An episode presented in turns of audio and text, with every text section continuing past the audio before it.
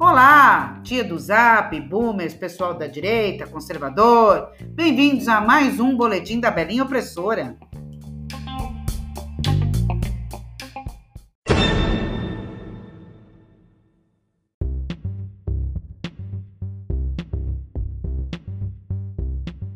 Bom dia a todos, menos para a Coreia do Norte.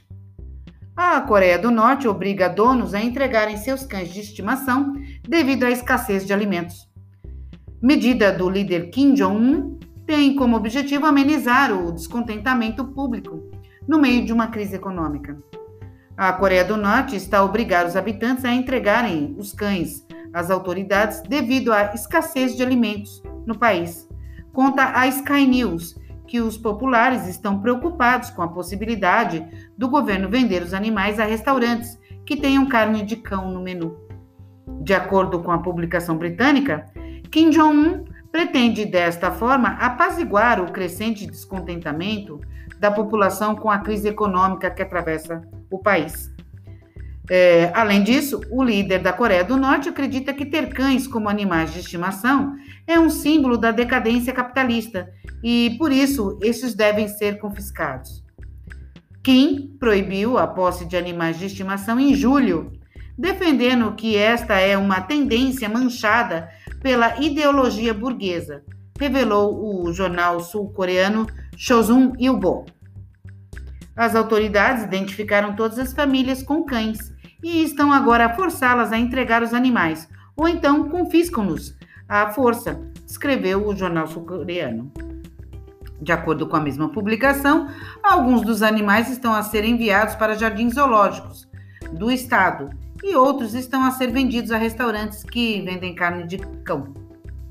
Recorde-se que a carne de cão é popular na China e na Coreia, embora o seu consumo esteja a diminuir na Coreia do Sul. Ainda bem que a Belinha não mora na Coreia do Norte, né, gente? Ainda bem. Uf.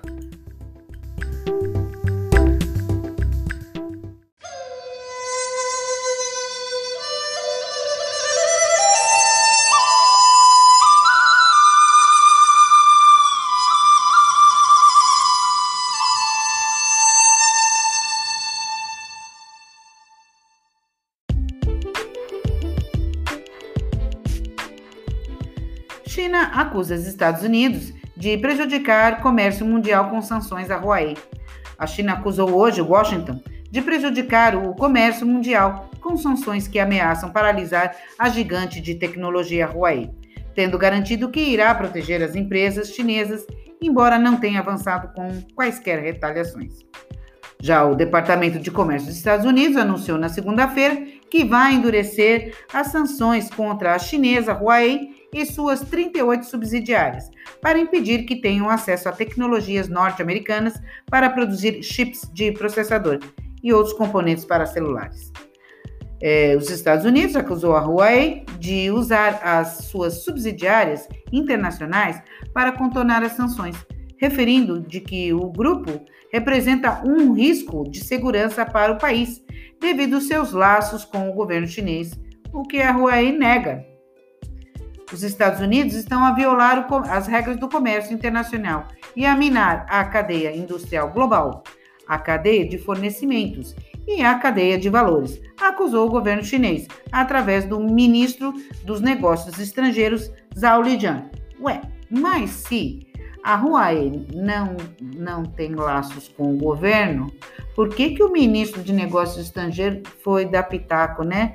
E falar que os Estados Unidos estão violando é, sei lá não. Bom, enfim, a notícia vai continuando, tá falando que eles estão falando que eles vão ficar sem chips para a série Kirin, que esses chips seriam norte-americanos e daí não vai ser possível fazer essa série Kirin, que é uma série mais sofisticada de celulares da, da Huawei. E aí eles estão lá, ele, a Huawei informa que para os outros celulares, ela removeu alguns componentes, substituindo por chineses, e para ver se consegue driblar isso aí tudo e não ter acesso à tecnologia norte-americana e blá blá blá. E daí tá falando aqui, ó, que fundada em 1987 por um ex-engenheiro militar, a Huawei nega as acusações de ajudar a espionagem chinesa, enquanto as autoridades chinesas acusam Washington de usar a segurança nacional como desculpa para impedir o sucesso de um concorrente da indústria de tecnologia. Enfim, eles estão falando que os Estados Unidos, na verdade, está com invejinha da tecnologia deles. Aí o Trump vem e me fala isso, ó. A China fez-nos coisas terríveis.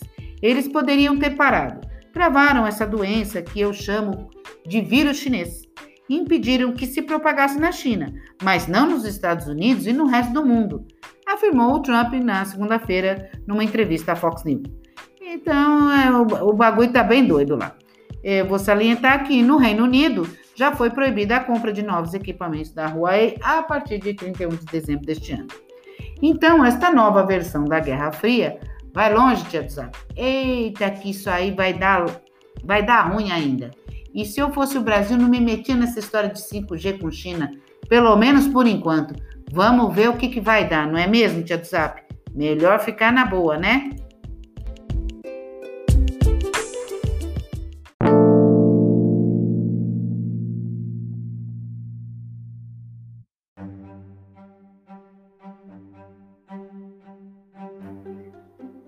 Polícia deteve líder de grupo de falsificadores de teste de Covid-19.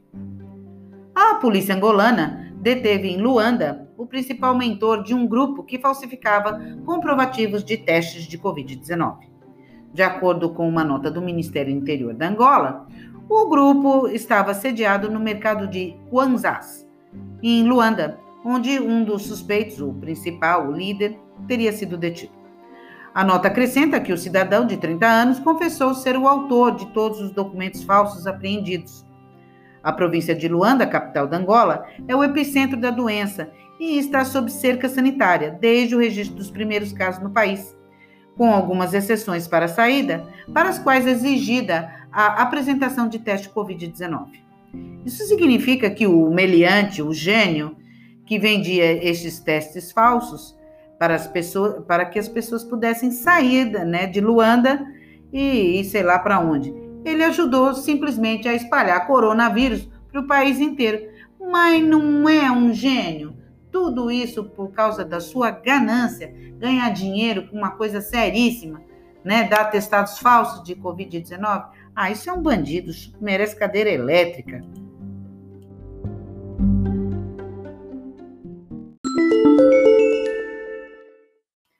Ainda sobre Covid-19, a apresentadora bebe cura ao vivo e uma criança de 5 anos repetiu a ação e veio a falecer.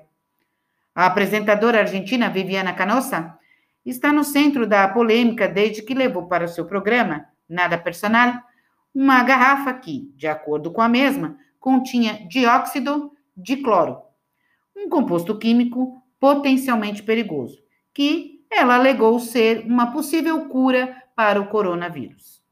Após ingerir a bebida ao vivo, uma criança de 5 anos repetiu a ação, acabando por morrer. Reporta o jornal argentino La Nación. Após beber o líquido, a apresentadora disse não recomendar, mas sim estar apenas a mostrar o que faz. Oh, meu pai do céu. Este acontecimento fez aumentar as críticas a Viviana Canossa, que não tardou a reagir através de seu Twitter. Abre aspas. Tenho vindo a escutar e a ler muitas críticas que ofendem a minha honra, sustentadas em interpretações mal intencionadas. Fecha aspas. Começou por escrever a apresentadora referindo que vai dar início a uma ação legal contra todos aqui os que a insultaram. A substância ingerida pela apresentadora, que já foi desaconselhada pela Administração Nacional de Medicamentos da Argentina, tem sido promovida como uma cura para o coronavírus. Através dessa ação ao vivo, Canossa tentava mostrar o seu desacordo quanto à forma como o governo argentino tem lidado com a pandemia, que, segundo a mesma, é através do medo. Para quem não sabe, dióxido de cloro é um potente e usual agente oxidante, usado em tratamento de água e alvejantes diversos enfim, é, a, a, base da água sanitária, Cândida, que boa, esses nomes aí que tem aí pelo Brasil, tá? A estúpida fez uma criança beber Cândida, é uma gênia, né?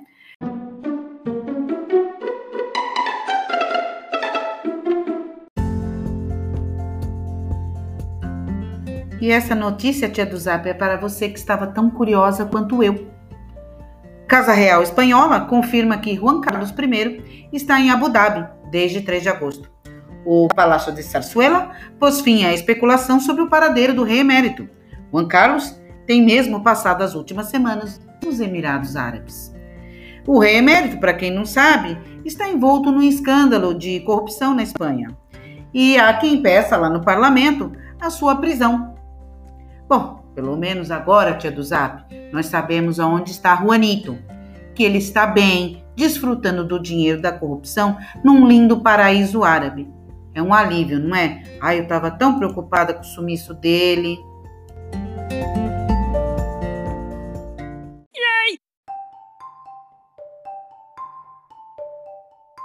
uma da série Notícias que irão abalar o mundo. Tóquio instala banheiros transparentes em parques públicos. Inovação foi instalada este mês em cinco locais e até a primavera pretendem-se novas instalações do gênero. Você já imaginou um banheiro público que é completamente transparente? Sim, ele é possível. E não, a privacidade não é deixada de lado. Devido à tecnologia, esta é uma das principais características dos banheiros instalados nos parques públicos de Tóquio. Os banheiros transparentes, criados pelo premiado arquiteto Shigeru Ban, são feitos de vidros coloridos e transparentes, que se tornam opacos quando estão ocupados. Essa inovação foi instalada esse mês em cinco locais, como parte do projeto Tokyo Toilet. Eu acho que eles falam Tokyo Toilet, né? Organizado pela Fundação Nippon de Tóquio. O objetivo era fazer face a dois problemas: perceber se esses locais estão limpos antes de entrar e que não tem ninguém lá dentro secretamente à espera. Através da nova tecnologia, as paredes de vidro tornam-se opacas assim que a porta é trancada, permitindo aos cidadãos que inspecionam o local antes de gastarem um dinheiro para entrar no banheiro e tá aquela sujeira. É, porque lá para você usar esse banheiro público, você põe lá uma moedinha, lá uma notinha e entra. E você tinha, às vezes, umas surpresas bem desagradáveis, né? Desse jeito você já dá uma inspecionada por fora, vê se ele tá legal e daí você entra. Não é uma boa ideia, né? Os toilettes de alta qualidade no Japão tornaram-se motivo de fascínio entre os visitantes do país. É, eu acho que todo mundo ia ficar bem curioso de ver mesmo. Até a primavera, há planos para a instalação de mais banheiros transparentes em 17 localizações no bairro de Shibuya. É, arigato em Tóquio. Gostei da ideia.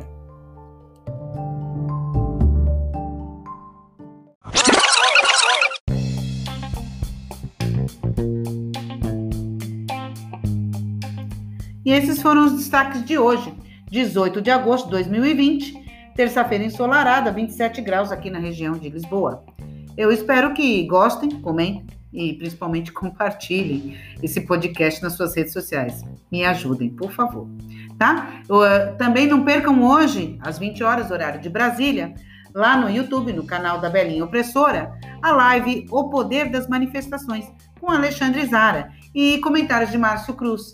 É, tenho certeza que vocês vão gostar muito do que vai ser dito lá porque são pessoas bem incríveis, entendem de manifestação e porque nós precisamos nos organizar para o 7 de setembro. Fazemos uma manifestação a nível internacional. Você que mora no exterior, mora em Londres, mora na França, mora em Dubai, mora no México, mora em Portugal, precisa se organizar aí, juntar um grupinho de brasileiros e fazer bastante barulho no dia 7 de setembro.